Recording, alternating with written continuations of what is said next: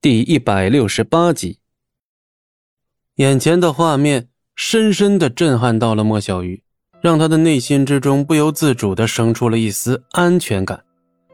只见赵旭即将挥下的那一巴掌被人生生的半路挡住，而那人赫然就是不知道从哪儿冒出来的戚不义。你是谁？敢拦我？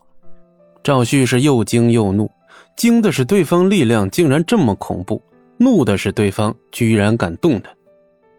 这里不是你撒泼的地方，他也不是你能碰的人，听懂了吗？你知道我是谁？不知道也没必要知道。戚不义微微一笑，同时五指陡然的一用力，手背上的青筋都凸了出来。赵旭脸色一变，一股剧痛袭来，但他强忍着没喊出声。哟，你倒是条汉子。戚不义双眼一眯，手中不由又加了几分力。这回赵旭是憋不住了，口中发出一声哀嚎，脸色都开始经不住的扭曲了。大哥，一众人见此情景，立刻要上去教训戚不义，而戚不义只是冷冷的扫了那些人一眼，冷冽的目光竟然将那些原本气势汹汹的男人全都定在了原地。你们这群废物在干什么？这些随赵旭一同来的打手，额头上不约而同冒出了冷汗。方才那一刻，虽然只是一抹眼神，让他们的心中升起了一股对死亡的畏惧心理。那个，他是赵家人。江小曼忍不住还是小声提醒了一句，生怕戚不义干出可怕的事赵家人，哼，老子赵旭也不去打听打听我赵旭是什么人。然而，他刚说完这话，一道清脆的断裂声清清楚楚地出现在了众人耳中。赵旭那粗壮的小臂竟然被戚不义徒手生生给掰折了。莫小鱼和江小曼还有前台小姐全都惊叫了一声，连忙把头转到了另外一侧，不敢看那触目惊心的画面。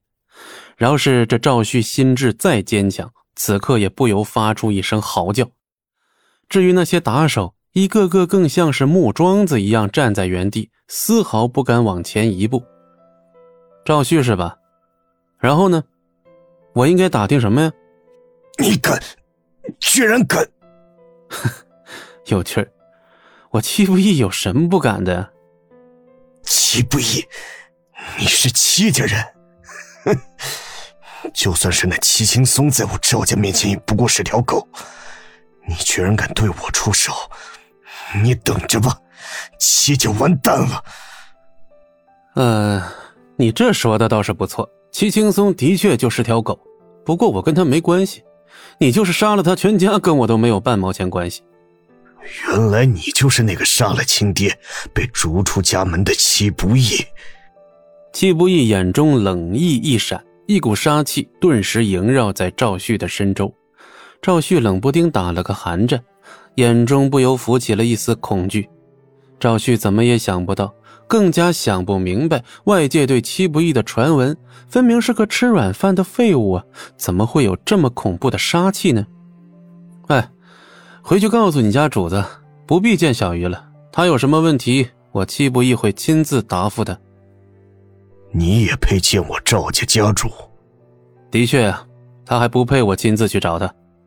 戚不义松开手，同时从前台抽出张纸巾，仔仔细细的擦了擦手掌。我倒要看看你求饶的时候，还有没有这么大的口气。赵旭抱着断臂，一脸阴毒的盯着戚不义：“给你五秒钟，带上你的人滚蛋，否则我亲自送你一程。”赵旭心头一颤，他心里竟然涌出一丝恐惧，眼前的这个男人。可能真的敢把他直接从楼上给丢下去。断臂之仇，我赵旭记住了。赵旭嘴上放着狠话，身体却很诚实，招呼手下立刻灰溜溜的逃了。行了，大家继续忙吧。刚才什么事都没发生啊？戚不义脸上又露出了笑容，好像刚才真的什么都没发生一样。他可是赵家的人，万一赵家找你麻烦。区区一个赵家而已，没什么大不了的，你别放心上啊。不是啊。好了，真没事儿。戚不义好像哄小孩一样哄着莫小鱼，莫小鱼无法理解，但一旁的江小曼却是记忆犹新。她可忘不了那天晚上的戚不义有多么的可怕。本集播讲完毕，感谢您的收听，我们精彩继续。